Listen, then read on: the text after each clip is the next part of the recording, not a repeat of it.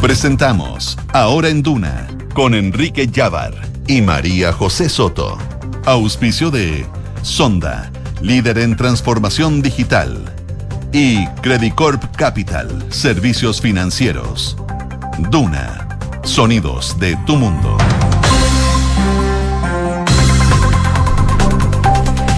12 del día en punto de este día lunes. Hoy es 10 de julio de 2023. Bienvenidos a Ahora Anduna en esta jornada fría. Hay sol afuera eh, pero está muy frío. A esta hora hay 15,1 grados de temperatura. Mira, no, no, la temperatura no es tan baja, pero la sensación de frío, sí. Kiki ver ¿cómo estás? Muy bien, ¿y tú, José? Bien, también. Con, de verdad, sí, con frío, aunque uno mira por la ventana y piensa que puede ser un día más agradable, a pesar de que la máxima va a estar ahí cerca de los 20 grados, se supone, se supone. porque nunca se sabe. Pero claro, hemos tenido también unos días que han sido bien fríos en la última jornada, ayer especialmente. No sé si cómo lo viviste tú. Sí, helado. Lo viví con pijama todo el día, quiero confesarlo. Qué rico. Disfrutando, disfrutando del domingo.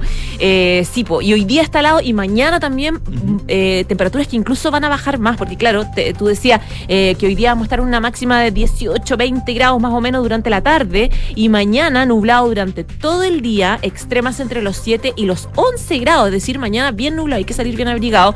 Y, y acá está la novedad, se espera lluvia durante la, eh, tampoco tanta, digamos, uh -huh. pero según la dirección meteorológica hay pronóstico de lluvia para la región metropolitana durante el martes en la noche y la madrugada del de, eh, el día miércoles. Eh, lluvia que se va a extender también a otras regiones eh, entre Coquimbo y O'Higgins, según la dirección meteorológica. Va a haber cifras inferiores a los 5 milímetros más o menos en la precordillera entre 3 a 6, en la cordillera entre 5 y 10 centímetros de nieve.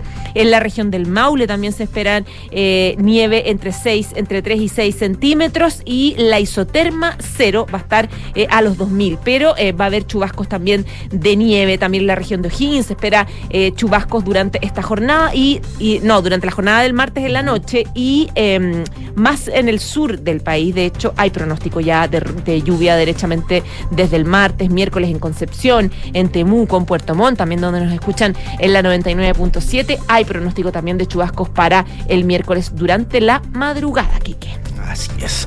Bueno, y vamos a estar revisando sobre todo la nutrida agenda política, un, una semana que va a estar marcada sin duda por la acusación constitucional contra el ministro de Educación, Marco Antonio Ávila. Ya la oposición empieza a medir las fuerzas, ya hay algunos medios de comunicación, por ejemplo, la tercera nos contaba la semana pasada, que dicen que ya por lo menos la primera parte, es decir, la Cámara de Diputados, existirían los votos para poder hacer y avanzar en este juicio político contra el ministro de Educación, Marco Antonio Ávila. También en el caso Democracia Viva ha estado muy activo el nuevo vocero de esta crisis, el ministro de Justicia, eh, Luis Cordero, quien ha asegurado también algo que era bien importante y que pedía muchísimo a la ciudadanía, que los recursos que están involucrados dentro de este eventual defalco, eventual malversación de caudales públicos van a poder ser restituidos y eso ya está en proceso. Es parte de las noticias que les vamos a estar eh, contando. Eh, eh, es una semana que va a estar marcada, como tú dices, por el tema de, obviamente, las investigaciones por el caso Democracia Viva, por el tema de la acusación constitucional en contra del ministro de Educación, pero también con dos cosas importantes, además, que se suman. La primera es la gira a Europa, la que parte el presidente Gabriel Boric, donde hubo varios sectores que decían, sobre todo oposición, que decían que debiera quedarse, que no tenía que partir esta gira porque hay muchos problemas acá. algo que desde el oficialismo dijeron, no, hay que seguir con la, con la vida, el, el gobierno tiene que eh, hablar de Chile en el mundo, llamar a los inversores, también se sumaron en ese apoyo los empresarios, les vamos a contar sobre eso. Y además, las ISAPRES que vuelven a los tribunales esta semana, el miércoles, para enfrentar su último gran eh, frente judicial, que es en ajuste el precio del GES. De eso les vamos a estar informando también de todos los detalles. También en la agenda internacional, los ojos completamente expuestos en Ucrania y en Rusia. Ya la inteligencia de Ucrania dice que los territorios que han sido ocupados por tropas invasoras rusas se están transformando en un panorama parecido a Cuba. Y al mismo tiempo también el presidente de China, Xi Jinping, tiene reuniones con altos portavoces del gobierno de Vladimir Putin y donde dice que están dispuestos a seguir trabajando de manera estrecha, eh, sin adelantar si va a ser una cooperación militar, pero dando a entender de que el apoyo de China está también con el gobierno de Vladimir Putin, que sabemos también ha estado en reuniones, se ha reunido con la gente del grupo Wagner, dando quizás por superado este intento de, de golpe de Estado o intento de, de fuerza que trató de hacer Prigozhin hace una semana con el gobierno de Vladimir Putin. También en Perú, eh, les vamos a contar sobre esta emergencia sanitaria en todo el país por un aumento de los casos del síndrome Guillain-Barré. Eh, reportados ya varios fallecidos, 31 hospitalizaciones. ¿En qué consiste este síndrome? Eh, también les, vamos a estar contando los detalles. Y como siempre, tenemos la pregunta del día para que voten con nosotros. Tiene que ver con uno de los temas que les vamos a desarrollar. Eh, el, la gira que empieza el presidente Gabriel Boric. ¿Debe seguir gobernando? El empresariado defiende este, este viaje que comienza eh, esta semana, el miércoles, a Europa en medio de esta crisis que estamos viviendo eh, por el tema del lío de platas de las organizaciones, fundaciones. ¿Qué opinas tú? Te dejamos tres alternativas. ¿Debe ir? ¿Debe quedarse? ¿O no lo sé? Vota con nosotros. Y como siempre, está con nosotros Max Estrada, muy concentrado y listo para los titulares. Estimada, estimados. Muy bien, ahí estamos, con toda la energía, muy atento también a lo que pueda pasar a nivel internacional. También está la cumbre de la OTAN. Es verdad. Claro. El martes, el miércoles. Y la Clave posible, para el ingreso de Ucrania. Y la posible adhesión de Ucrania a la OTAN. Vamos a ver qué va a pasar ahí.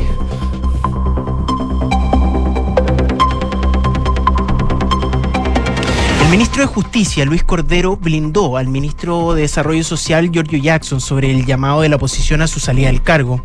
El jefe de la cartera de Justicia señaló que no ve vínculos de responsabilidad jurídica con el ministro Jackson, ya que no hay ningún antecedente que lo vincule.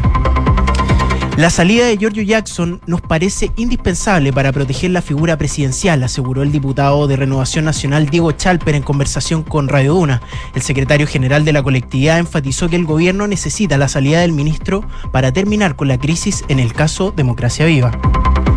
En el marco de la acusación constitucional contra el ministro de Educación Marco Antonio Ávila, en el capítulo referente a colaciones Junaef, desde el oficialismo no dudan en apuntar a una trama de intereses comerciales y empresariales. En la oposición aseguran, en cambio, que esta jornada mostrarán pruebas de mal uso de recursos públicos. El diputado de Renovación Nacional, Diego Chalper, señaló que los 78 votos para su aprobación están.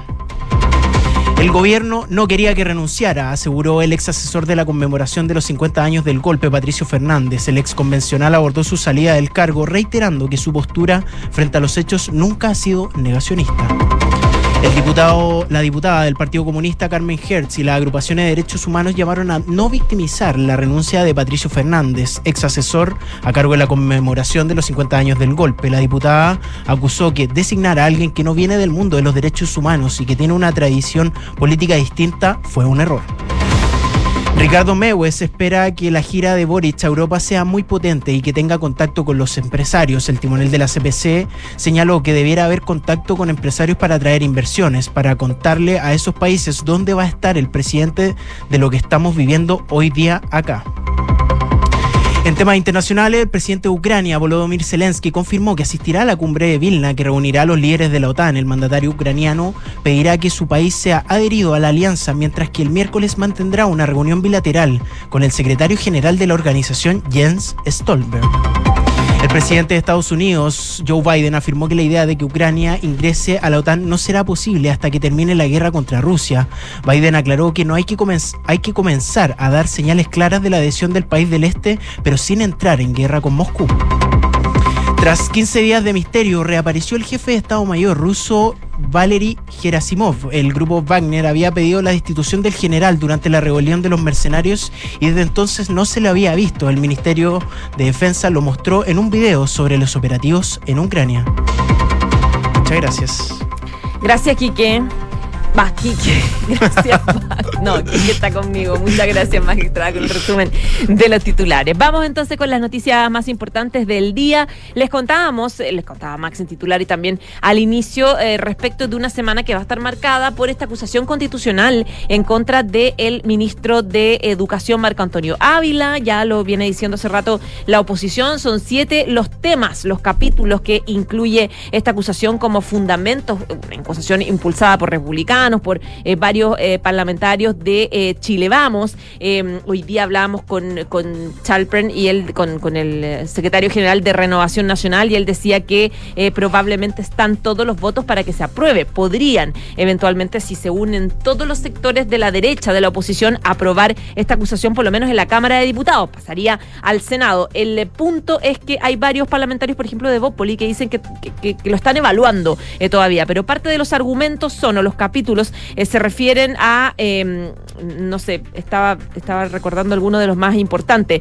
Eh, el primero tiene que ver con la jornada de educación no sexista, eh, donde hablan, a propósito de esto que habla de las orientaciones para el resguardo del bienestar de los estudiantes. eh, el segundo hablan de no incluir a los estudiantes con discapacidad en la política de educación inclusiva. eh, tal vez el que tiene más influencia entre los parlamentarios y el que el argumento que podría convencer a los diputados de oposición que están dudosos de avanzar en esta acusación constitucional eh, tiene que ver con el tema de JUNAEB, de la Junta Nacional de Auxilio Escolar y Becas, la vigilancia del Ministerio sobre la JUNAEB. Este capítulo hace alusión a la inclusión de contenido sobre la educación también no sexista eh, en los cuadernos entregados por el órgano y así son varios los argumentos un poco eh, respecto de este libelo que se presenta. Em, que va a estar.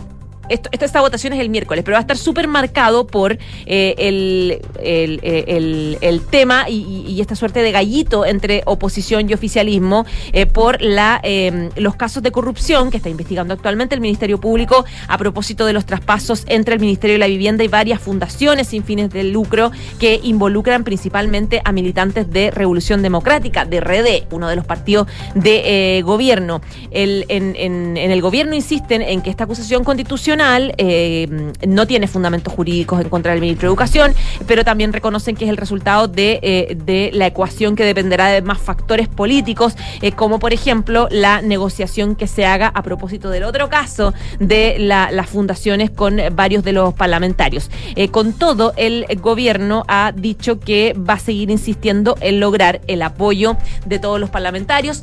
Con, con los parlamentarios oficialistas no alcanza para tener los votos y rechazar la acusación constitucional, por lo tanto necesitan del apoyo de gente de, la democracia cristiana, de gente de, eh, los independientes. Eh, por ejemplo, a- al gobierno le duele que probablemente no va a estar Catalina Pérez, que es clave en el escándalo. Recordemos el vínculo que ella tenía con, eh, esta, fundación de, la región de Antofagasta. Catalina Pérez presentó una licencia luego del costo personal que significó también todo este escándalo y probablemente el miércoles no va a ir, no va a ir a votar. O por lo menos, Claro. claro. y- O sea, tiene licencia por todo el mes. tiene licencia por todo el mes, el gobierno necesita su voto porque están contando Claro. los votos a, a- a- a pena, eh, pero probablemente no va a ir, por lo tanto es un voto menos que, que se lamenta desde la desde la mm, desde la desde el oficialismo, eh, que tienen una base, dicen ellos, de 64 votos, contando a Pérez, que podría crecer a 67 si se confirma que se asuman por lo menos tres independientes, que son Camila Musante, Mónica Arce y Félix González. Pero, claro, si la diputada Pérez no llega a votar, que es lo más probable, esto- esta base se reduce a 66 votos. Y por otro lado está la arremetida que están tratando de hacer de la oposición, de lograr tener todos los votos necesarios. Eh, la acusación supuestamente tendría el respaldo de 71 legisladores, 23 de la UDI, 23 de RN, eh, 4 supuestamente de Bópoli, partido que en todo caso no está seguro. Hablé con una persona de Bópoli y me decía que recién van a decidirlo eh, o entre hoy día y mañana. Eh, 12 republicanos que apoyarían, además de Gonzalo de la Carrera, de la PDG Karen Medina, del independiente Francisco eh, Pulgar y, eh, claro, eh, eventualmente podrían tener respaldo para aprobarla si es que se suman todos estos apoyos, incluidos los de Bópoli. ¿Puedo poner un pequeño pelo más en la sopa? Pero claro. Ese día parte la gira presidencial del presidente Gabriel Boric. En general, cuando un ministro pasa a la Cámara de Diputados con, y se aprueba la acusación constitucional, tiende a renunciar para que en el Senado no termine siendo destituido. Claro. ¿Cómo sería eso con el presidente viajando? Con el presidente afuera. Claro, es, es una cosa bien importante porque podría incluso motivar quizás un cambio de gabinete más profundo o hacer un pequeño ajuste. Ha pasado que a veces sale el, el ministro y queda subrogando el subsecretario, pero quizás en lo político eh, también puede ser una oportunidad para que el oficialismo pueda armar quizás un cambio de gabinete más profundo, aprovechando que tiene, está forzado a hacer este cambio de ministro. No sé. Claro, no sería la primera vez que un ministro eventualmente renuncia estando un presidente fuera de Chile en gira. Le pasó a Michelle Bachelet con Coque Insunza, secretario general de la presidencia, que renunció en toda la época del lío de financiamiento de la política, ¿te acuerdas? Y él tuvo que también dar un paso al costado y la, la presidenta Bachelet en esa época estaba en Roma. De hecho, eso precipitó también, hay un, un, otro cambio que tuvo que hacer. Bueno, en ese minuto, eh, ahí Seguirre era ministro de Educación, tuvo que convertirse en SECPRES, eh, pero claro, eh, opaca totalmente las giras presidenciales porque ya los periodistas que están ahí siguiéndolo ya dejan de pescar, de tomar en cuenta las agendas de, de los presidentes en Europa, por más importantes que sean, y se centran en la crisis política que se instala en, Chile, en el fondo. Es bien riesgosa la apuesta, puede traer harto, harto corte político, así que vamos a estar atentos a lo que puede pasar. 12 con 15 minutos, vamos también a hablar del caso Democracia Viva, o también denominado caso Convenios, porque hoy el ministro de Justicia, Luis Cordero, se refirió a este caso. Recordemos que es un caso donde hay tres convenios en específico de 426 millones de pesos que habría firmado el Estado con la organización representada legalmente por el ex militante de Revolución Democrática y también expareja de la diputada Catalina Pérez, Daniel Andrade. Y hoy el ministro de Justicia, Luis Cordero, que ha sido uno de los nuevos voceros para poder administrar esta crisis, afirmó que al ser un proyecto que estaba en una etapa de ejecución inicial, la mayoría de los fondos que fueron adjudicados van a ser restituidos y están en proceso. Estas declaraciones se dieron ayer en el contexto del programa Estado Nacional de Televisión Nacional donde el ministro Cordero hizo un llamado a tener cuidado en todas estas dimensiones cuando se mira en retrospectiva en un tiempo más cuáles eran los casos que estaban genuinamente penales, cuáles eran casos de infracción administrativa y cuáles son casos de responsabilidad política, haciendo también un guiño a la oposición que ha estado pidiendo en concreto la renuncia de dos ministros, el ministro de Vivienda y Urbanismo, Carlos Montes, y también la renuncia del ministro de Desarrollo Social, Giorgio Jackson. También el ministro Cordero tuvo palabras respecto a irregularidades donde el titular de justicia aseguró que el gobierno del presidente Gabriel Boric se ha enterado el pasado viernes 16 de junio tras la publicación de un medio regional agregando que no existe ningún antecedente de que el jefe de asesores, Miguel Crispi, eh, hubiese sabido antes que había sido una de las aristas también en lo político que se había abierto la semana pasada sobre las responsabilidades políticas también el ministro Luis Cordero tuvo algún tipo de declaración y aseguró que hasta ahora no hay ningún antecedente donde el ministro Giorgio Jackson esté vinculado y en lo que se refiere a la investigación en Atacama de su ministerio en particular dice ellos han tenido una reacción que ha sido muy proactiva. Yo todavía no logro entender cuál es el vínculo en el convenio salvo la militancia decía que tiene el ministro Giorgio Jackson con RD. Uno de los antecedentes que pedían la oposición en específico, fue el Partido Republicano, era generar una investigación desde el Estado desde una manera más robusta y que el fiscal nacional Ángel Valencia se hiciera caso y se hiciera cargo sobre esto. Así que sobre ese tema le preguntamos hoy día en la mañana al ex fiscal nacional Sabas Chaguán, que estuvo en conversación con Hablemos en Off y nos dijo esto. En mi opinión, por ahora, yo en mi opinión por ahora, y hace muchos años que no estoy en la fiscalía, pero sin pretender dar ninguna instrucción, yo creo que debería tener una labor a través de sus asesores también, porque tiene otras labores fiscal nacional, de estar encima, o sea, eh, ver si, lo que decían, si hay patrones comunes, eh, hablar con los fiscales regionales diciéndole, oye, avísenme si hay eh, vínculos entre las distintas investigaciones. Claro, esa es una de las cosas que planteaba el ex fiscal nacional Sebastián en conversación con Hablemos en Off de Radio Duna, donde decía que por el minuto no estaban los antecedentes como para poder pasar de esta investigación de un fiscal regional al fiscal nacional, pero llamaba a estar atentos en el caso de que se empiecen a, a conocer nuevos nexos y que sea un caso que tenga una envergadura nacional para que el fiscal nacional Ángel Valencia pueda hacerse cargo de esta investigación, teniendo en cuenta, decía él, eh, eso sí, cómo se nombró al fiscal nacional Ángel Valencia. Recordemos que probablemente la, elección de él fue una de las más complicadas para el gobierno, donde fueron en concreto tres veces que el, presidente Gabriel Boric hizo nominaciones al cargo de fiscal nacional y donde él, decía, Saba Chaguán, que puede que el Ministerio Público hoy día no tenga la misma confianza que ha tenido en otras ocasiones y que eso va a ser un factor clave para ver si el fiscal nacional toma la investigación o no. Entrevista que usted puede revisar completa en nuestra página web duna.cl. Bueno, y seguimos un poco analizando el mismo caso. Hoy día en la mañana hubo reunión de coordinación bien habitual, digamos, de los partidos oficialistas en la sede del Partido Socialista, donde se juntaron representantes del Frente Amplio, de Socialismo Democrático, eh, y bueno, es sabido que se instaló una crisis que ya venía un poco eh, eh, generando una división entre como se dice, como se ha dicho siempre, digamos, ambas almas del oficialismo, eh, y se vio un poco acrecentada con lo que ha pasado con el tema de la, eh, este lío de platas. La presidenta del PP, Natalia Prientile, estuvo en esta reunión de coordinación hoy día, a la que no fue, se excusó de participar el presidente de RD, Juan Ignacio Latorre. Juan Ignacio Latorre, recordemos que está en el foco de las críticas por eh, haber reconocido que él sabía información desde antes, 10 días antes de que saliera del caso en Antofagasta Democracia Viva, lo que generó la indignación de sus pares del Partido Socialista, el PPD, el Partido Radical, del Partido Liberal, que dijeron, bueno, él claramente ya no es interlocutor válido porque si nos está ocultando información no nos sirve para coordinarnos y por lo tanto quedó ahí a la espera de qué va a pasar con RD para que pueda de alguna forma incorporarse como institución, como partido a estas reuniones. Hoy día sobre el tema eh, estuvo en esa reunión que yo les digo en el Partido Socialista Natalia Piedientili, que es presidenta del PPD, eh, reconoció tener diferencias en la forma como Revolución Democrática ha manejado la crisis del caso convenio, eh, luego de esta reunión que tuvo en el Partido Socialista y de la cual, como les digo, no fue eh, Juan Ignacio Latorre.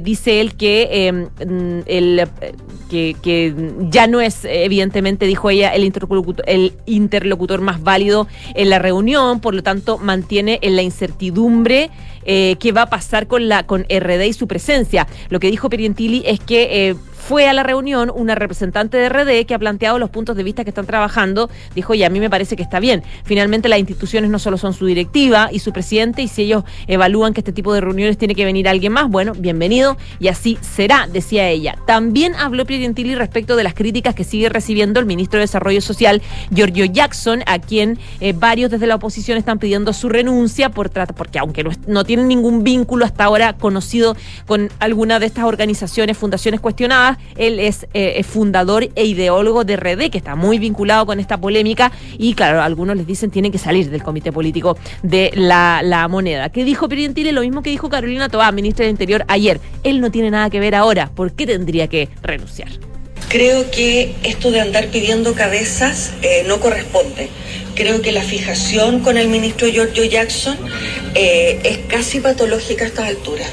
No sé en qué medida él está involucrado en algún caso, en qué medida tiene responsabilidad política o si es solo una fijación de la oposición a la cual eh, eh, no tiene ningún mérito. De modo que nosotros aquí no estamos haciendo defensas corporativas por defender a los nuestros. Estamos poniendo las cosas en su sitio respecto de donde hay irregularidades se tomen sanciones. Y el aludido, el ministro de Desarrollo Social, eh, Giorgio Jackson, acaba de hacer una declaración recién, hace unos minutos, donde habló del tema de nuevo. Dice, no hay ninguna relación con democracia viva, más allá de combatir la militancia. Entonces, desvinculándose completamente de eh, tener alguna relación con estos cuestionamientos.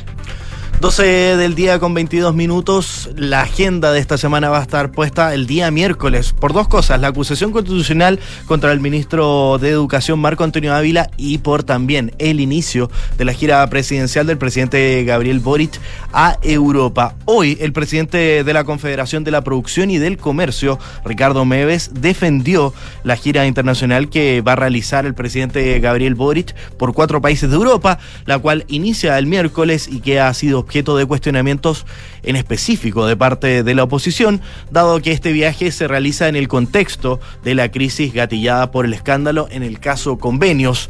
Según expuso la semana pasada el canciller Alberto Van Claveren, los pilares de esta gira tienen un eje que es económico y que tiene que ver con inversiones, una apertura comercial por parte de los países europeos y tiene también un eje político que es para poder interactuar con países que son interesantes para nuestro país y tienen un eje propio con América Latina. Considerando todo esto, el presidente de la CPC, Ricardo Meves, apoyó la decisión del jefe de Estado de ir tanto a España, Francia, Bélgica y Suiza, subrayando que pese a la compleja coyuntura política que vive nuestro país, el presidente tiene que seguir gobernando. Según aseguraba Meves, esperan que sea una gira muy potente, que efectivamente tenga contacto con empresarios, no solamente para poder hablar de los 50 años, que es parte de, la gira, porque se va a realizar eh, un contacto con empresarios inversionistas para poder contarle a esos países qué estamos haciendo hoy en Chile en día. Y esto último en alusión a que desde el gobierno explicaron que la conmemoración de los 50 años del golpe de Estado también va a ser un aspecto importante que se va a abordar durante el paso del mandatario por dichos países. El, el presidente de la CPC, Ricardo Meves, también abordó una reunión, la segunda reunión que tuvo la CPC con el Ministerio de Hacienda, donde Mario Marcel expuso al gran empresariado un total de 36 medidas con los focos puestos en impulsar la inversión, el crecimiento, la productividad y también la formalización de la economía. En esa línea, el líder del empresariado también tuvo algunas declaraciones y detalló que lo que pasó en esa reunión y que venía conversando con el ministro Marcel es que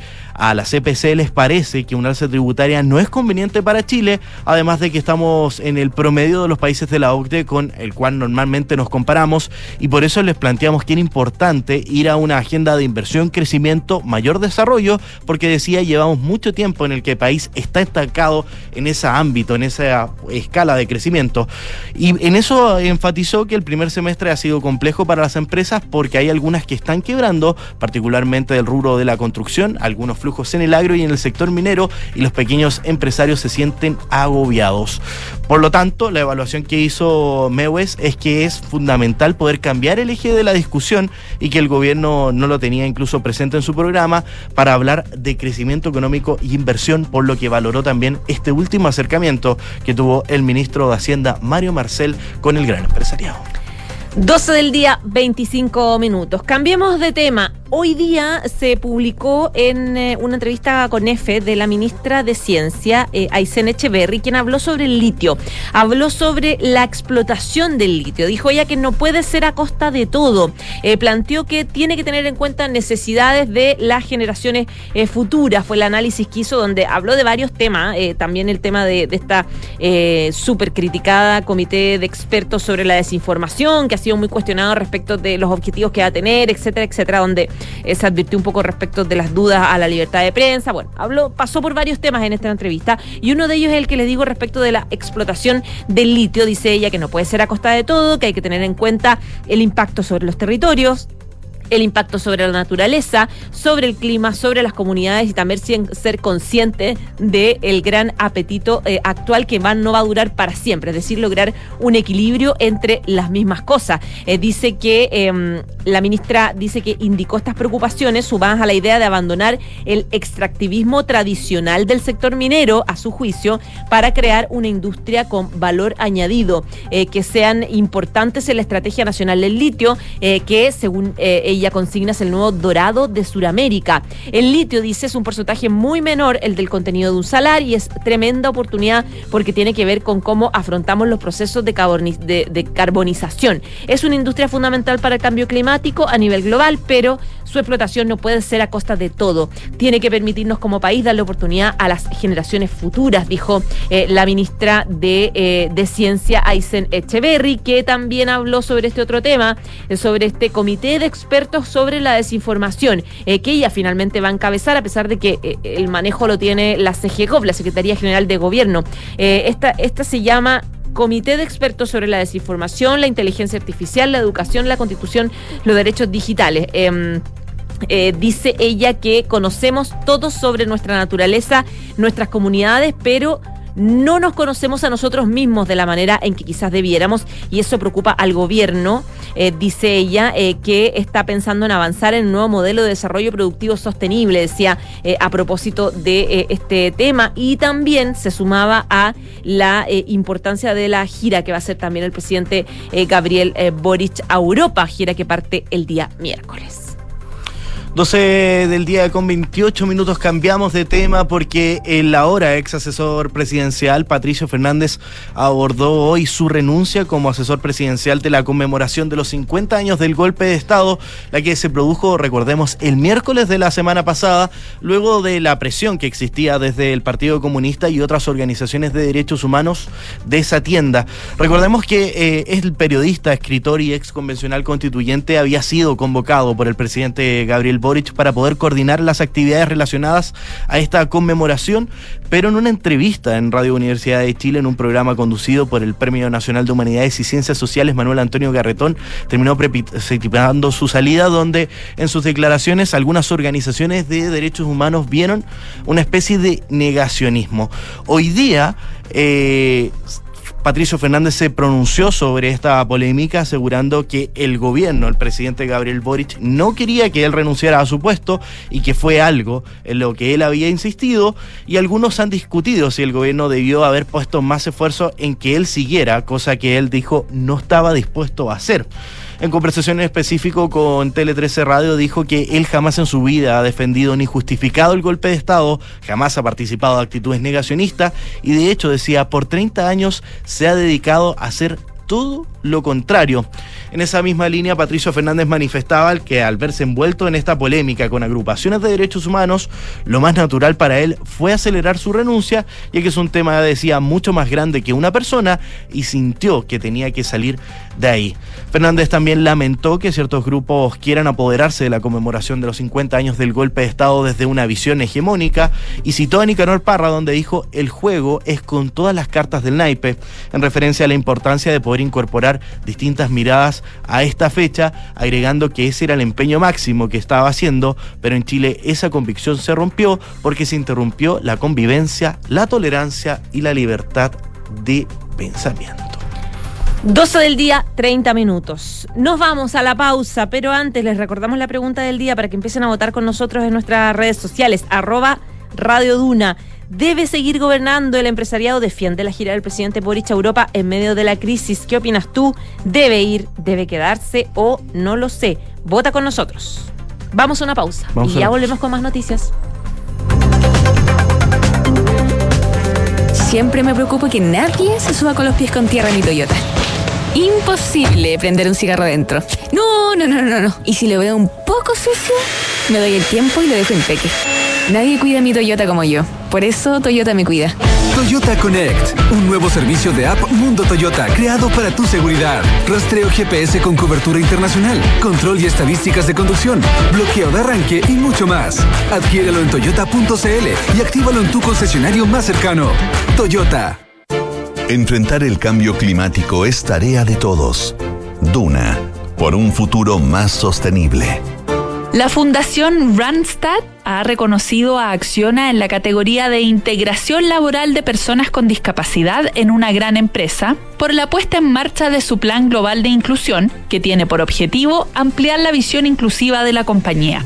Entre las principales acciones que ha desarrollado destaca el programa Personas Iguales, una iniciativa creada para la inclusión de universitarios con discapacidad en distintos países. Chile fue el segundo país a nivel global en el que la compañía implementó este programa a través de una modalidad piloto consistente en una pasantía de seis meses que permitió la incorporación de una decena de profesionales con discapacidad, que han contribuido a crear un entorno de trabajo inclusivo e impulsar a la igualdad real de oportunidades. Acciona, expertos en el desarrollo de infraestructuras para descarbonizar el planeta. ¿Buscas un departamento con diseño de vanguardia y ubicación privilegiada? Casa Bustamante de Inmobiliaria Hexacón es lo que estás buscando, con departamentos estudio, 1 y 2 dormitorios. Ubicado en Avenida Bustamante 1007, edificio Casa Bustamante es parte de Smart Invest de Hexacón, el nuevo canal de inversionistas. Conéctate a tu ciudad y conoce más en www.hexacon.cl. Somos GTD y sabemos que cada empresa, sin importar su tamaño, tiene múltiples necesidades. Por eso, diseñamos soluciones que se adapten a sus desafíos y, por sobre todo, que nos permitan poner nuestra tecnología al servicio de cada una de sus metas. En GTD, creemos en las empresas y las acompañamos día a día, porque en el camino hacia el éxito vamos juntos. GTD, hacemos que la tecnología simplifique tu vida.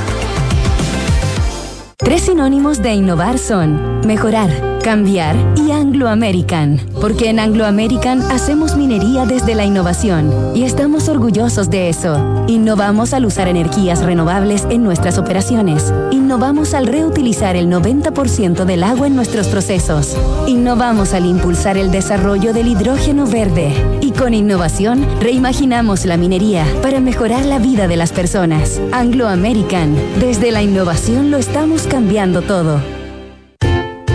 Vive la ciudad y disfruta del invierno en la red de parques urbanos de Parquemet. Te esperamos en nuestros 21 parques urbanos distribuidos a lo largo de 14 comunas de la región metropolitana, de martes a domingo y festivos de 6 a 19 horas.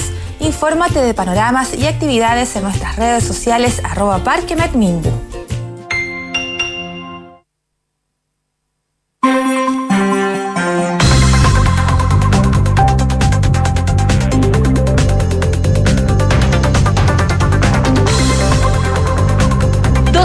Día, 34 minutos. Ya estamos con Francesca Ravizza y el resumen del deporte. ¿Cómo estás, Fran? Muy bien, ¿y ustedes? Bien, también. Qué bueno. Oye, eh, noticias les traigo de Alexis Sánchez porque, viste que él eh, todavía no renueva su contrato con el Marsella. Eh, se la semana pasada se supo que Está cesante. eh, así como cesante, cesante. No, porque tiene varias ofertas. La semana pasada se supo que el propio Marsella le había mm, ofrecido básicamente el doble de lo que estaba ganando la temporada pasada, ganaba 3,5 millones y le estaba pagando 7 más unos bonos 8, o sea, más del doble. Alexis Sánchez, recordemos que está como agente libre desde el 1 de julio de este año y entre que se está haciendo derrogar a Alexis Sánchez se le están un poquitito agotando las alternativas porque en el Marsella al menos está negociando con Wissam Ben Yedder de 32 años del Mónaco que en caso de aceptar Alexis Sánchez perdería su oportunidad a lo mejor de eh, renovar con el Marsella. Pero hoy día Globo Esporte publicó que Alexis Sánchez estaría recibiendo una oferta desde el Brasileirao, desde la Serie A de Brasil y sería el gremio de Porto Alegre, el mismo equipo de Charles Aranguis para reemplazar a Luis Suárez, que tiene contrato vigente, pero Luis Suárez estaría tratando de dejar eh, el fútbol brasileño para poder irse a la, me- a la MLS con Lionel Messi al Inter de Miami.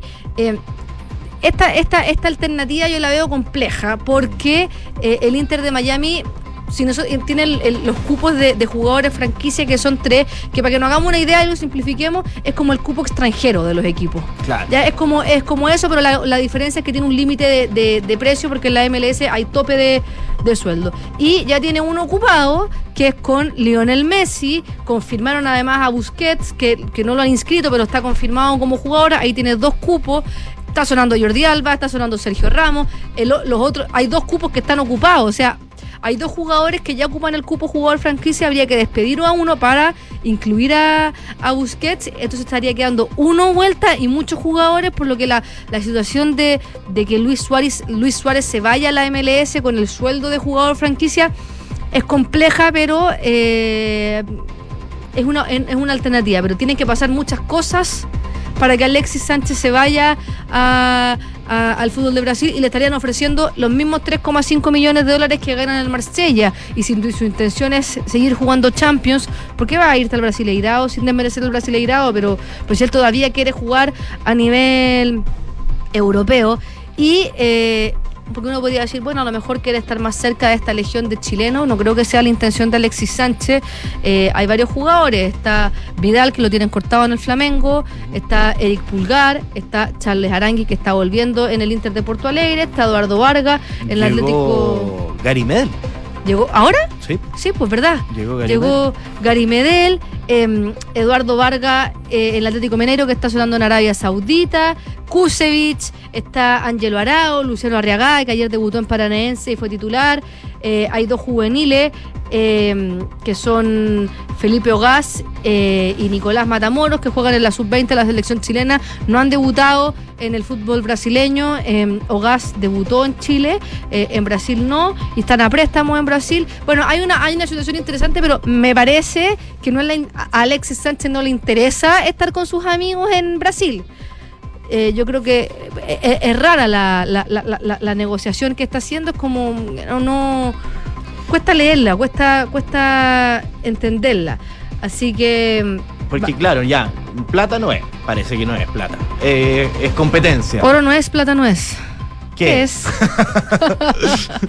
Sí, pues no, no es competencia tampoco. Eh, no sé. Y, y la mente de Alexis Sánchez también es, es un jugador que en general está, busca más eh, competencia que otra cosa. Claro, y quiere jugar la Champions. A mí me huele más como que si es que no se va al Marsella, se va a ir a Turquía. Claro, al Galatasaray. Claro, a ese equipo, o- pero o, o- o quizás está haciendo el gallito con el propio Marsella para que a lo mejor aumenten más la oferta. Me, me huele más a una estrategia de su representante que Del mismo. del mismo, o sea, como, como que yo creo que están esperando por ahí. Oye, eh, otra, otra noticia, en el tenis, ayer se jugó el partido válido por los octavos de final en, en- en la versión femenina entre la tenista bielorrusa Victoria Zarenka y eh, la ucraniana Elina Svitolina. Eh, todo el público abuchó a Zarenka, la bielorrusa, porque cuando ella perdió, Svitolina eh, avanzó a los cuartos de final y cuando terminó el partido, eh, a Zarenka se acercó al umpire, le dio la mano y le hizo un gesto de lejos a, a la ucraniana Svitolina y todos la empezaron a abuchar, bu, bu, gesto antideportivo y, y qué sé yo. Y a Zarenka quedó como como puso una cara de sorprendida y después hizo un gesto que yo no lo entendí, que era como, se hizo como, como con las muñecas.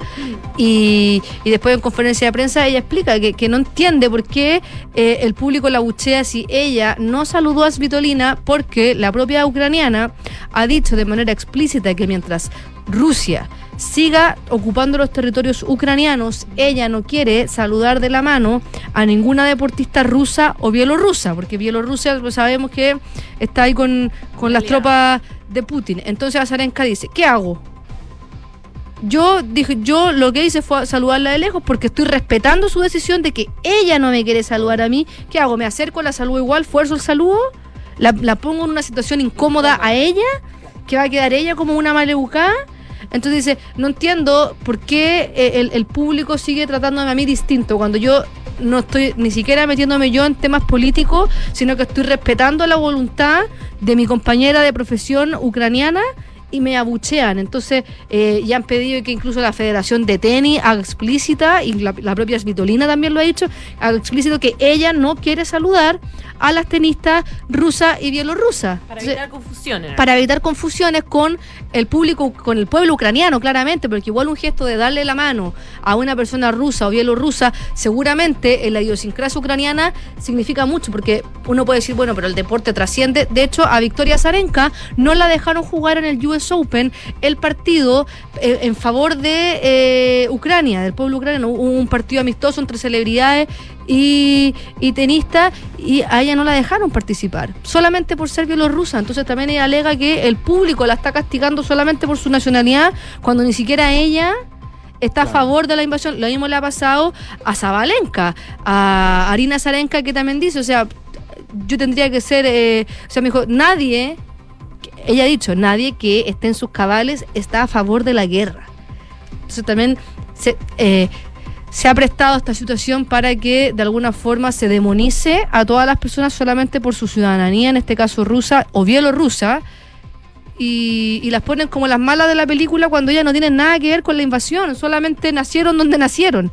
Y eso es un poco lo que, lo que alega eh, Victoria Zarenka, dice que es una pena que finalmente todo el juego y todo el partido eh, eh, la gente se esté quedando con si la saludó no, saludó, o no la saludó, más allá del tremendo partido que hicieron que duró casi tres horas.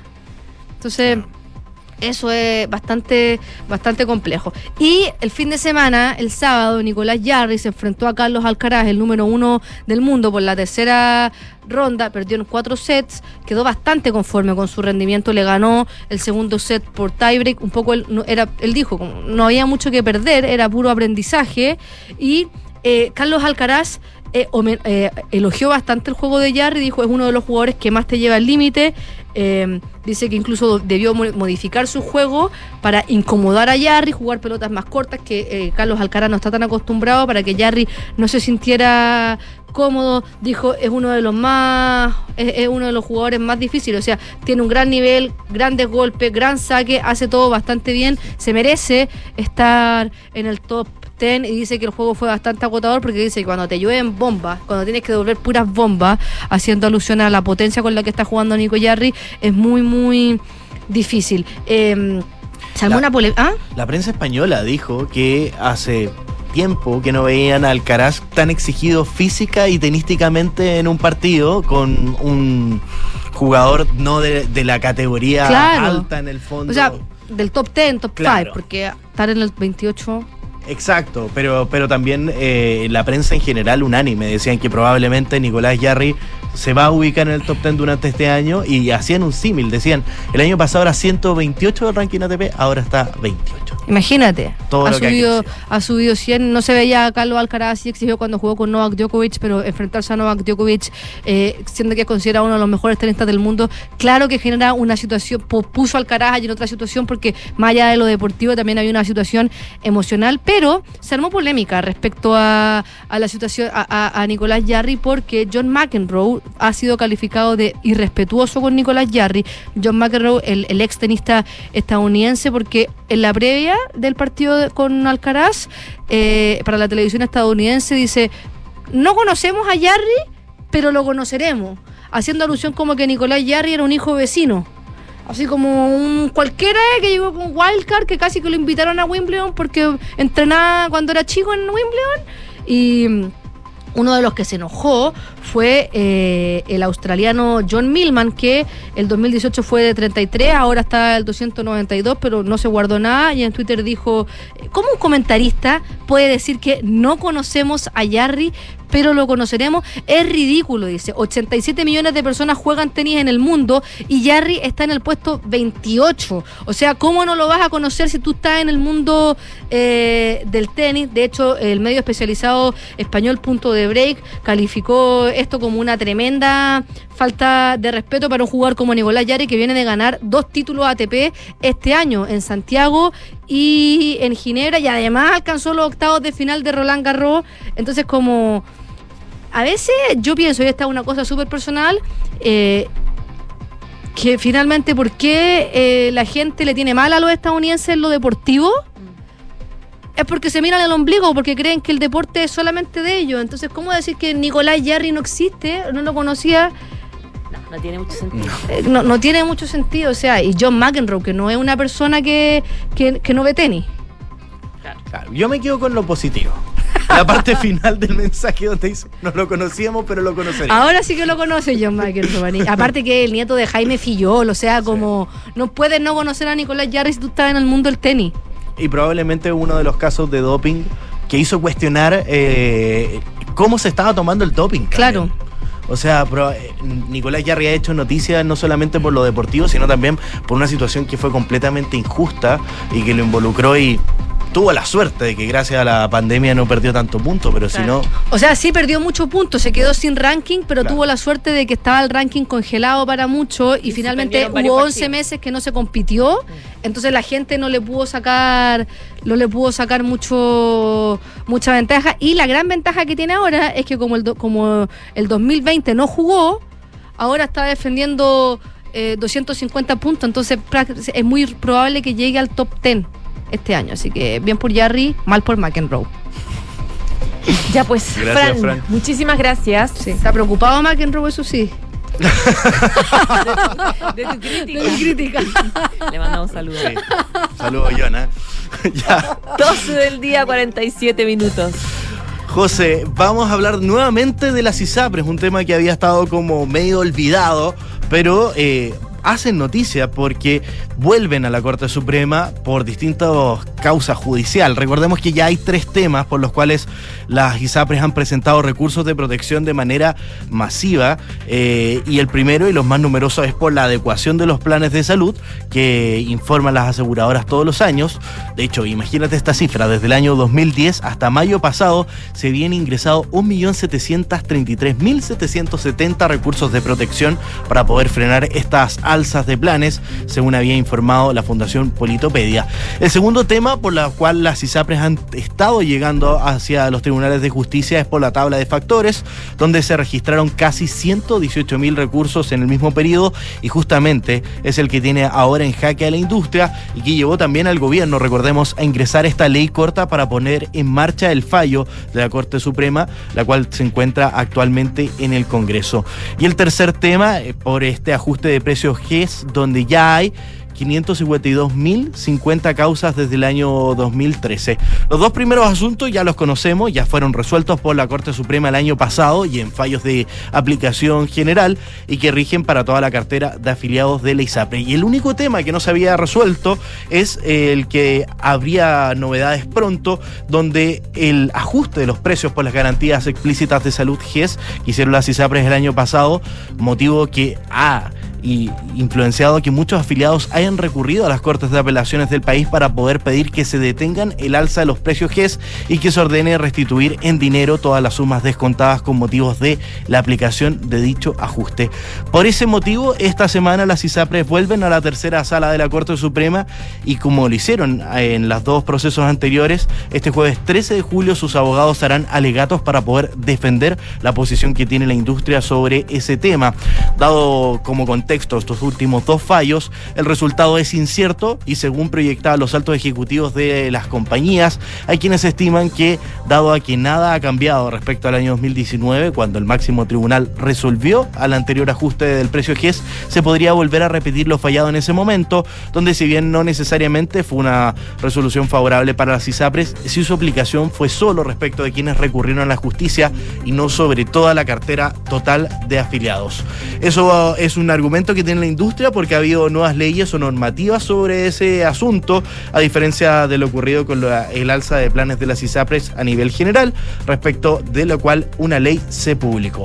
Así que vamos a estar muy atentos a lo que va a pasar durante el día jueves, es incierto, eh, y la tercera sala nuevamente se hace protagonista de esto, de poder zanjar la discrepancia que tienen algunos afiliados de las ISAPRES con las aseguradoras. 12 del día y 50 minutos. Revisamos otros temas nacionales. Ya han pasado dos semanas desde que se registró el último sistema frontal que afectó la zona centro-sur del país. Hay un balance que siguen haciendo las autoridades hoy día. De hecho, hubo una conferencia de prensa que dio el ministro, el subsecretario del Interior, Manuel Monsalve, respecto de los daños a nivel nacional que generó este, este último sistema eh, frontal que cifró en 1.800 las viviendas que fueron destruidas por este fenómeno climatológico. Se detalló que eh, se están eh, realizando todavía los catastros, pero hasta ahora hay, como les digo, 1.800 viviendas destruidas eh, con afectación mayor. Hoy día hay un catastro de cerca, cerca de 4.800 y con una afectación menor, un promedio de 3.300. Em, detalló que se realizan las entregas de las tarjetas para hacer las compras de material para empezar con la reconstrucción y los bonos también de recuperación. La secretaria de Servicios Sociales, Francisca Perales, dijo que al día de ayer, en la tarde, se han tomado 11.584 eh, fichas básicas de emergencia que se estima que son 31.000 personas entre la región metropolitana, incluyendo Valparaíso hasta el Biobío. Precisó que la semana pasada se pagó la primera nómina del bono de recuperación, lo que corresponde a 3.673 hogares, equivalente a 3.684 millones. En este sentido, señaló que durante la semana se van a hacer también también el pago de esta segunda nómina. En relación a la tarjeta de material, el MIMBU el viernes asignó 137 hogares con esta tarjeta y durante la semana se va a seguir asignando al resto de los hogares que eh, requieren de un trabajo de levantamiento técnico que es propio del ministerio para empezar eh, con la ayuda y el proceso de reconstrucción. Pero lo concreto eh, y, y, la cifra actualizada hasta el día de hoy es 1.800 viviendas totalmente destruidas. 4.800 que se destruyeron o que tuvieron un poco de destrucción eh, y las que sufrieron afectación menor, 3.300 en total.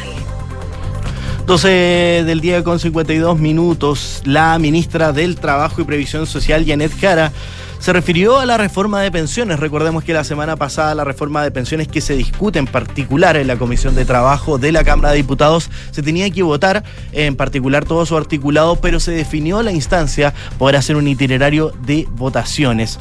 Y ella abordó el tema hoy y dijo que a los únicos que les interesa que las AFP sobrevivan son las propias AFP, asegurando que las partes han ido acercándose en medio del debate previsional y llamó a superar esa posición de atribución que cada uno ha tenido a lo largo de estos años. En eso también se refirió por un antecedente nuevo, donde algunos parlamentarios condicionaron el avance del proyecto previsional que se está votando en particular, recordemos la Comisión de Trabajo de la Cámara, a que se pueda resolver el entramado de las posibles irregularidades en el traspaso de fondos públicos en el caso convenios.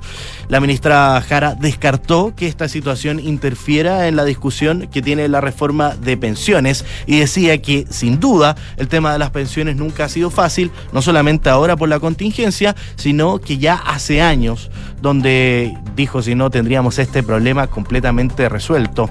Ella agregaba y decía que es súper importante que ahora logremos superar esa posición de atrincheramiento que existe de cada uno y que lo han tenido a lo largo del tiempo. Y en esa línea, sobre la postergación de las conversaciones asociadas a la reforma previsional debido a la explosión del caso convenios, la Secretaría de Estado decía que no ve esto con pesimismo, cree que se han ido acercando las posiciones y que en el mensaje del presidente Gabriel Boric en la cuenta pública fue muy gravitante en torno a ser muy claro en todos aspectos a quienes estamos en política que aquí todos vamos a tener que ceder y el tono de las conversaciones dice ha sido muy favorable en ese sentido.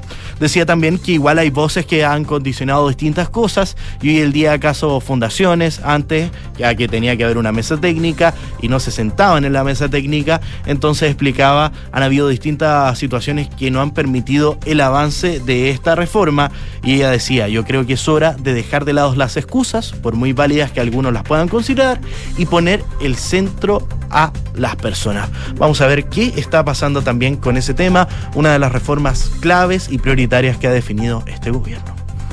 12 del día, 55 minutos. Estás en Ahora en Duna Vamos a temas internacionales. Es clave la cumbre de la OTAN que se va a desarrollar dentro de los próximos días, mañana martes y el miércoles 12 en Lituania, donde uno de los temas centrales sin duda va a ser Ucrania, la posibilidad de su incorporación. El secretario general de la OTAN, Jens Stoltenberg, afirmó que los aliados estudian reducir de dos a un solo paso el proceso de adhesión de Ucrania con ocasión de esta cumbre. Él destacó en una conferencia de prensa previa a la cumbre de Vilna eh, que una de las propuestas que se está discutiendo con los aliados para acercar a Rusia, perdón, a Ucrania a la organización es la de suprimir el plan de acción para la adhesión eh, para Kiev eh, y por lo que eso pasaría de un proceso de dos pasos a un solo paso. Haría más expedito que Ucrania entrara a la OTAN.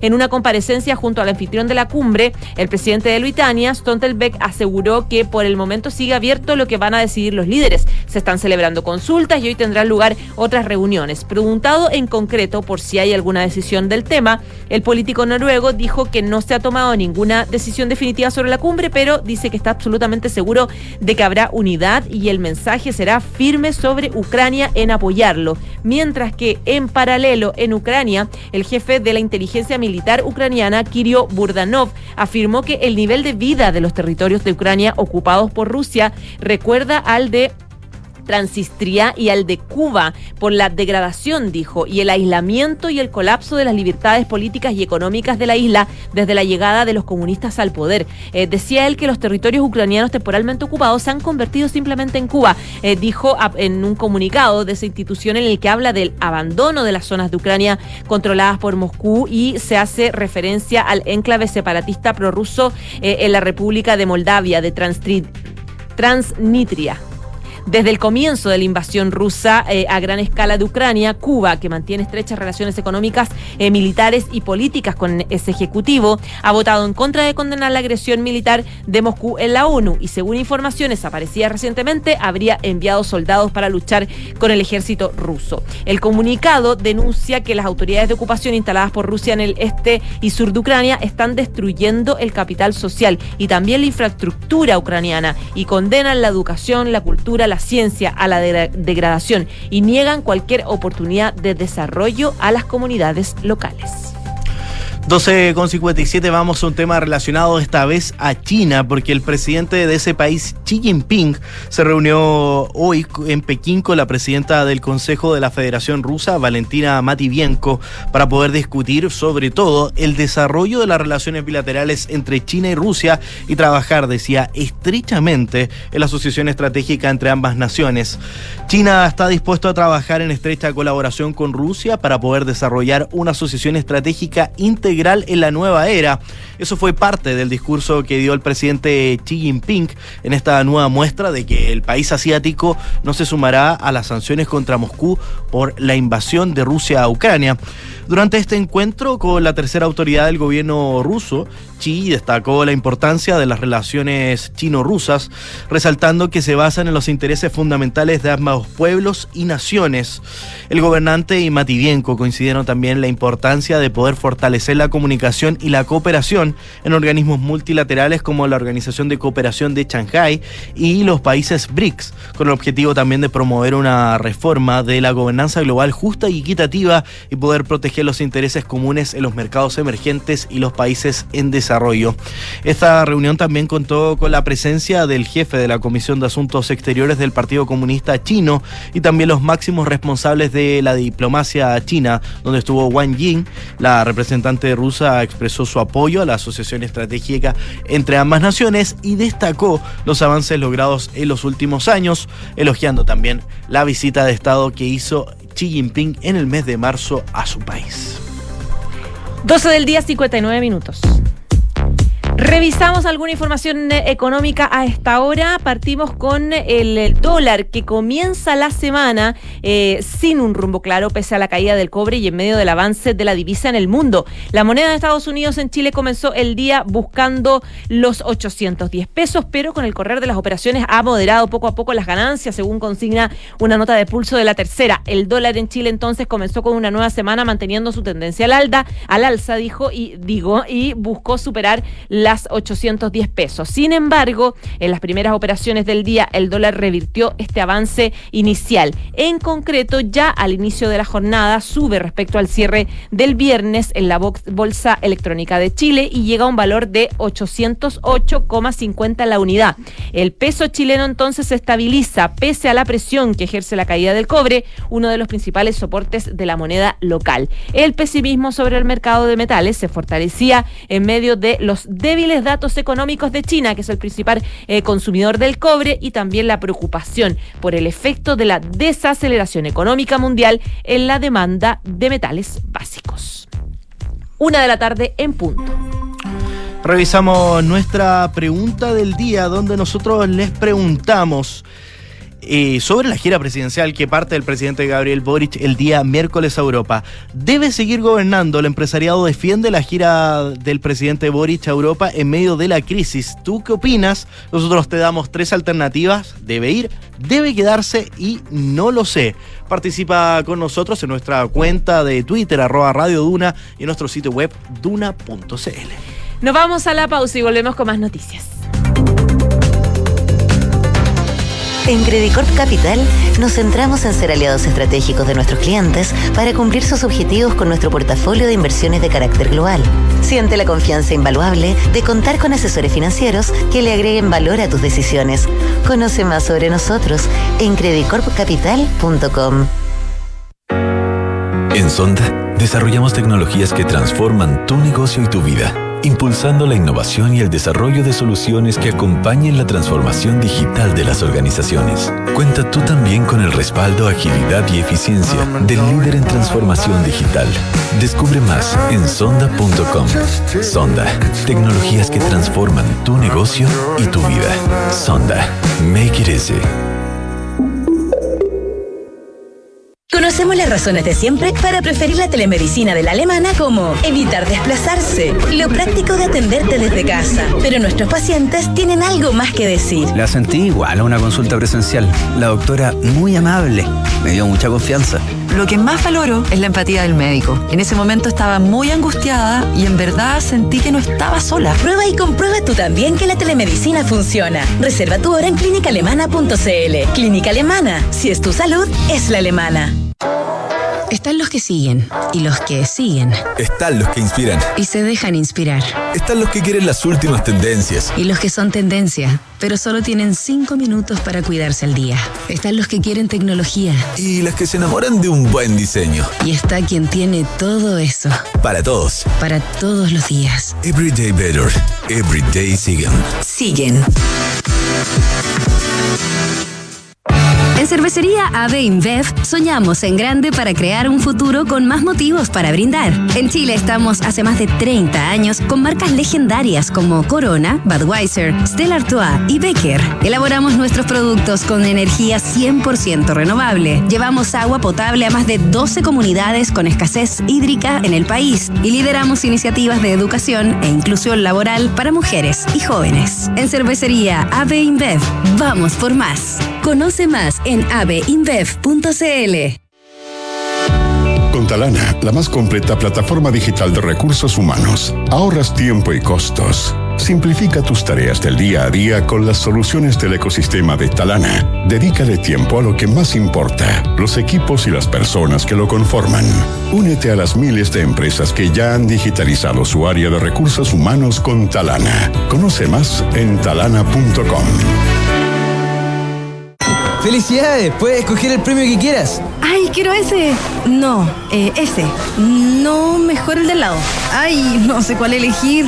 A veces no importa si le sigues dando vueltas, pero a la hora de invertir es mejor Scotia Fondos, que cuenta con toda la solidez y respaldo internacional que tiene Scotia, donde puedes invertir de manera fácil a través de la app o web y un grupo de coaches expertos te guiará según tu perfil de riesgo y objetivos. Toma la mejor decisión. Invierte en Scotia. Infórmese de las características esenciales de la inversión en estos fondos mutuos establecidas en sus reglamentos internos y scotiabankchile.cl. Infórmese sobre la garantía estatal de los depósitos en su banco o en cmfchile.cl. Marca registrada de Bank of Nova Scotia, utilizada bajo licencia.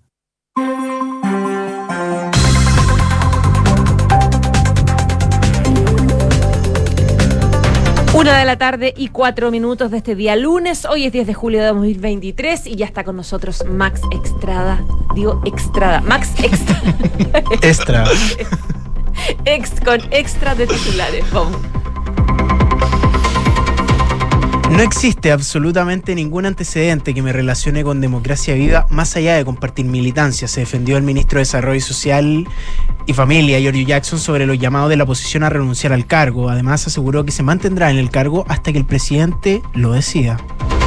La ministra del Trabajo, Janet Jara, afirmó que a los únicos que les interesan las AFP sobrevivan a las propias AFP. La secretaria de Estado aseguró que las partes se han ido acercando en medio del debate previsional y llamó a superar esa posición de atrincheramiento que cada uno ha tenido a lo largo de estos años.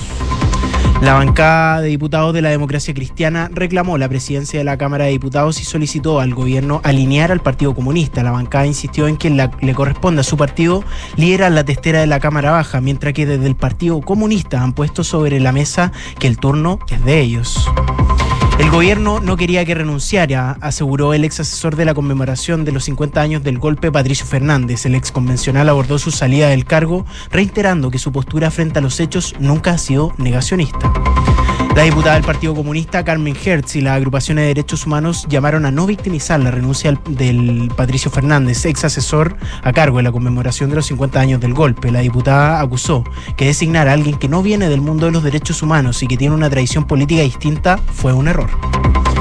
El presidente de Ucrania, Volodymyr Zelensky, confirmó que asistirá a la cumbre de Vilna que reunirá a los líderes de la OTAN. El mandatario ucraniano pedirá que su país sea adherido a la alianza, mientras que el miércoles mantendrá una reunión bilateral con el secretario general de la organización, Jens Stoltenberg.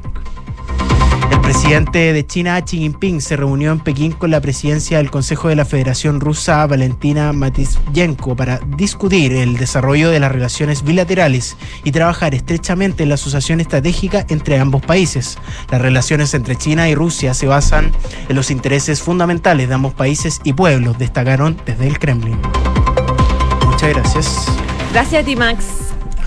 Una de la tarde con siete minutos, vamos a la política, porque esta mañana en conversación con Duna en Punto estuvo conversando el diputado y secretario general de Renovación Nacional, Diego Chalper, donde se le preguntaba qué cambios pensaba la oposición que había que hacer en cuanto a lo político para poder sortear eh, la crisis del caso Democracia Viva y donde él decía que la salida del ministro Giorgio Jackson parece indispensable para proteger la figura presidencial. Escuchemos las declaraciones del diputado Diego Chalper esta mañana en Duna. Espero que el gobierno entienda que cuando nosotros decimos que para bien o para mal, Giorgio Jackson es el rostro político del partido en donde se han dado asilo, situaciones irregulares que parecieran ser bastante, eh, digamos así, desplegadas en el territorio nacional. Es evidente que su presencia en el gabinete le está provocando por lo menos dos tercios de los, de los puntos de desaprobación al presidente. Entonces, acá Rodrigo lo que se trata es que los ministros resguarden al presidente y no al revés, no el presidente a los ministros. Entonces, para nosotros la salida de Giorgio Jackson eh, nos parece indispensable para proteger eh, la figura presidencial y más que eso para proteger la credibilidad mínima que el gobierno necesita para salir de esta crisis. Claro, hacía referencia también el diputado Chalper a una información que revela la última encuesta Academ, donde, claro, gran parte dice de las personas que votaron en esa encuesta o que fueron encuestadas, y le echa la culpa o ve al ministro George Jackson como uno de los culpables de este asunto, de este caso convenios. También tuvo palabras para esto el mismo ministro George Jackson, a quien se le consultó hace unos minutos en una actividad sobre su eventual renuncia. Escuchemos sus declaraciones. A ver, yo al menos eh, estoy en esta eh, función pública eh, por confianza del presidente de la República eh, y mientras mantenga esa confianza para ejecutar las labores propias del Ministerio, por supuesto que yo voy a dedicar todas las horas de mi jornada para poder desarrollar lo mejor posible los objetivos del Ministerio.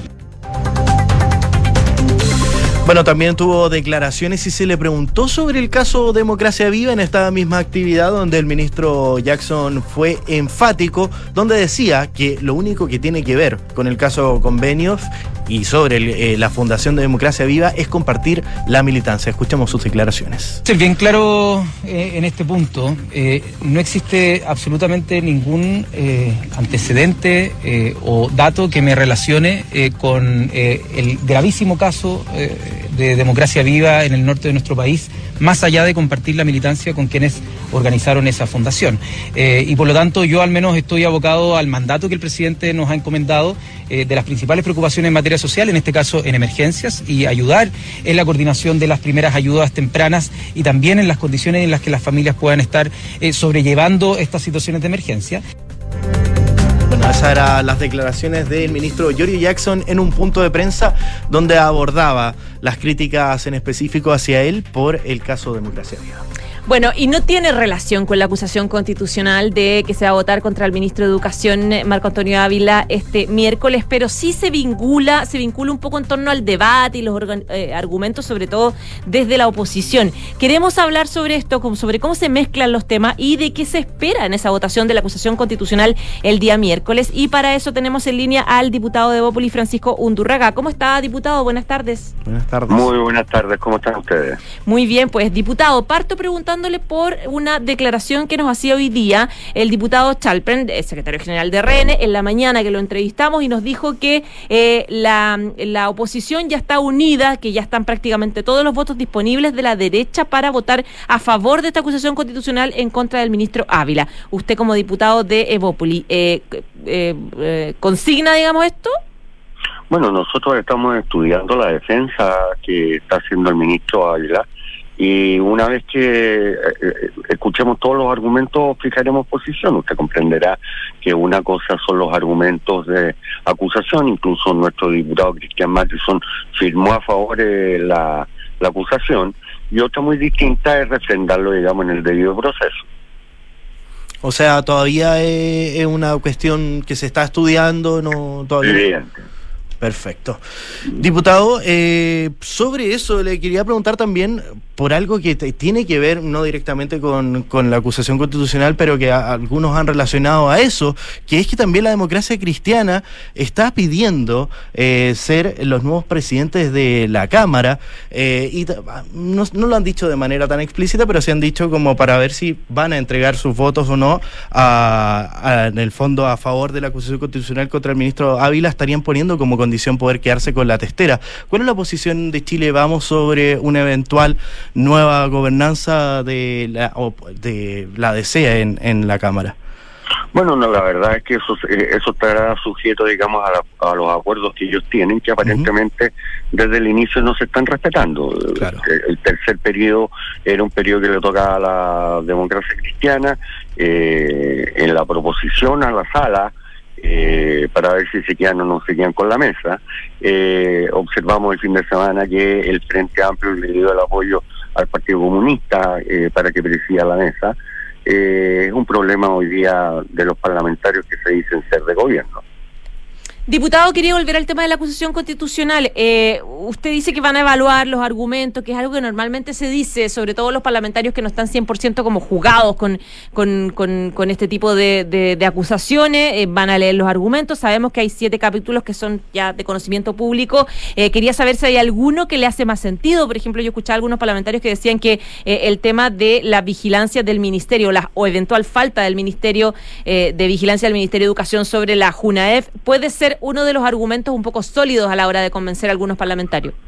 Bueno, evidentemente es un, es un argumento muy poderoso, es un argumento además que ha sido eh, apoyado por eh, el ex eh, eh, director de la FUNAEB con la denuncia que realizó, que a mí me parece que debería entregarla a la justicia eh, para efectivamente evaluarla en su mérito. Eh, el ministro, no, nosotros no tenemos una buena evaluación del ministro. Nosotros creemos que el ministro ha hecho poco por la educación de nuestro país. Nosotros creemos que el ministro está más preocupado hoy por hoy de, de, de llevarse bien con el colegio de profesores. Eh, insiste en leyes que nosotros hemos concurrido en forma negativa en su votación para aplazar las evaluaciones a los profesores, en circunstancias que todos sabemos hoy día que el rendimiento de los institutos y escuelas públicas de nuestro país eh, es paupérrimo después de la, del COVID. Eh, la insistencia que ellos mismos como Frente Amplio y como eh, gobierno cuando fueron oposición, incluso acusando al ministro Figueroa porque insistía de que los niños fueran volvieran a clases, bueno, eso se está pagando. Los colegios particulares y particular subvencionados que volvieron antes a clase tienen hoy día una diferencia muy grande en el rendimiento y en el conocimiento versus los niños que lamentablemente se tuvieron que quedar en su casa por la tosue eh, de un sector de la política de este país, eh, que no solamente se ve en las encuestas y, y en las pruebas aplicadas, sino que esto va a ser un castigo eh, para el futuro de todos y cada uno de esos niños. Ahora, diputado, una mala evaluación hacia el ministro de Educación amerita una acusación constitucional, es decir, la, la sensación de que no lo ha hecho lo suficientemente bien, que no ha enfrentado bien la reincorporación de los estudiantes post pandemia, ¿es un argumento que podría ser un argumento constitucional como para des- definir la salida del ministro y, No. claro, destituirlo, que no pueda ejercer cargos públicos por cinco años? A ver, pero yo les recuerdo una cosa. Eh, estamos en la etapa previa. Eh, quien determina si que es, eh, es necesario destituirlo es finalmente el Senado. Y no estoy tirando la pelota al córner, al contrario, estoy contando algo que es bastante obvio. digamos. Lo que va a hacer la Cámara de Diputados el día miércoles es ponerse de acuerdo si es que constituyen o no constituyen actos que sean acusables constitucionalmente para que a su vez lo juzgue posteriormente el Senado. y desde ese punto digamos nosotros no nos cerramos pero estamos estudiando para que para para que la decisión que, que tomemos sea no solamente una decisión política que es obvio que lo es porque finalmente esta es una cámara política y esta es una acusación eh, a falta de la constitución política no es este no es un tribunal eh, dependiente de la Corte Suprema. Diputado, ¿y usted eh, justifica, además, si lo linkeo con otro cuestionamiento que está recibiendo otro ministro, eh, la salida del ministro de Desarrollo eh, Social, eh, Giorgio Jackson, de quien ya recibió el respaldo, bueno, recibió el respaldo del gobierno, la ministra de Interior ayer decía, no hay ningún, ningún solo antecedente que lo vincule con lo que está pasando, lo que se está, eh, que se está investigando en la Fiscalía, lo mismo ahora dijo Natalia Pergentili del PPD, digamos. Bueno, veo que se están ordenando en, eh, en la defensa corporativa. Yo creo que aquí no no caben defensas corporativas, eh, ni con el Ceremi Rancagua, ni, ni con el Ministerio de Desarrollo Social. Eh, aquí hay que investigar, la gente confunde eh, legítimamente y nos mete a todos los políticos en el mismo saco, y creo que, que aquí hay que salir sin defensa. Ahora acabamos de, tomar conocimiento de una de una denuncia del diputado Ivanet en relación a, a Conadi, eh, con dinero otorgado por el Ministerio de Desarrollo Social en, eh, en la Araucanía. Bueno, se tendrá que investigar no solamente el Ministerio de Vivienda, hay que investigar qué pasó con los traspasos y qué está apareciendo, eh, qué está pasando con los traspasos también a nivel del Ministerio del Interior eh, y de todos los organismos públicos. Si finalmente aquí el abuso al trato directo es lo que más complica. pa. Y adicionalmente a eso eh, es que en, el caso Antofagasta, todos sabemos, digamos, eh, se, eh, se arma una terenza con militantes de la democracia cristiana, perdón, de, Revolución Democrática, que, eh, que efectivamente no solamente se conocían, sino además que convivían juntos. Y el ministro Jackson eh, es, es un ministro que no solamente formó Revolución Democrática, sino que además trabaja y trabajaba constantemente con los, eh, con los ex militantes hoy día fuera por decisión de, de Revolución Democrática y con la diputada Pérez. Ya, o sea, Entonces, ¿usted yo cree que sí debería difícil. renunciar? Yo veo bien difícil que no haya conocido de los hechos. ¿no? Y por lo tanto debería dar un paso al costado, dice usted. Bueno, yo creo que le está generando un ruido al presidente Boric eh, bastante alto, no solamente eh, eh, en este tema, sino también en, en otros. Piense usted que yo soy miembro de la Comisión de Desarrollo Social y durante todo el periodo de- de- del ministro como, como tal no ha presentado ni un proyecto de ley. Aquí eh, nos han señalado que, que parte de la reforma tributaria va a ir al sistema eh, al sistema nacional de cuidado y resulta que la ley ni siquiera se está empezando a discutir. Ya, usted dice que esto podría perjudicar entonces el avance del propio gabinete, de los propios eh, proyectos eh, pendientes de su gabinete Ministerio de Desarrollo Social en el Congreso, porque es con ustedes con quienes se sienta a negociar O proyectos. sea, a mí me encantaría que, que, entre comillas, no me encantaría que, que, que se perjudicara el avance de los proyectos. Me encantaría que hubiese proyectos. Si no hay proyectos. Diputado, oiga, ¿y, su postura sobre la gira presidencial del presidente Gabriel Boric el miércoles, el mismo día donde van a discutir la acusación constitucional contra el ministro Ávila? La fecha, la, la fecha coinciden, pero el presidente de la República de Europa no va a pasear, sino que a trabajar, a representarnos. Eh, hay, un, hay una modernización de un tratado de, de libre comercio con la Comunidad Europea eh, que es muy importante para el desarrollo del país. Y yo la verdad es que nunca he sido crítico a que los presidentes de la República viajen. Evidentemente él tendrá que ponderar si es que la fecha es la correcta o no es la correcta, pero que a los actos que va, para mí no son motivo de discusión. Perfecto. Diputado Francisco Undurraga, muchas gracias por conversar con nosotros. Que tenga buena semana. Igual usted. que vaya Muy bien. Muy bien. Nosotros recordamos la pregunta del día que tenía que ver con la última pregunta que le hacíamos al diputado Francisco Undurraga. ¿Debe seguir gobernando? El empresariado defiende la gira del presidente Gabriel Boric a Europa en medio de la crisis. ¿Qué opinas? Nosotros te damos tres alternativas. Debe ir, que quedó con el 57% de las preferencias. Debe quedarse, que acumula el 43% de las preferencias. Y un no lo sé, que no tiene ninguna votación. Estaba todo nuestro público muy informado sobre esto. Recuerda que puedes seguir participando con nosotros en nuestra cuenta de Twitter, arroba Radio Duna, y en nuestra página web duna.cl. Una de la tarde, 20 minutos, nos vamos, pero antes les damos un par de consejos. Credit Corp Capital es un holding dedicado a la prestación de servicios financieros con presencia en Colombia, Chile, Perú, Estados Unidos y Panamá. Conoce más en creditcorpcapital.com. Y la transformación digital de tu empresa nunca estuvo en mejores manos. En Sonda desarrollan tecnología que transforma tu negocio y tu vida, innovando e integrando soluciones que potencian y agilizan tus operaciones. Descubre más en sonda.com. Sonda Make It Easy. Nos vamos, pero quédese con nosotros aquí en Radio Duna, la 89.7. Viene Bárbara Espejo y sus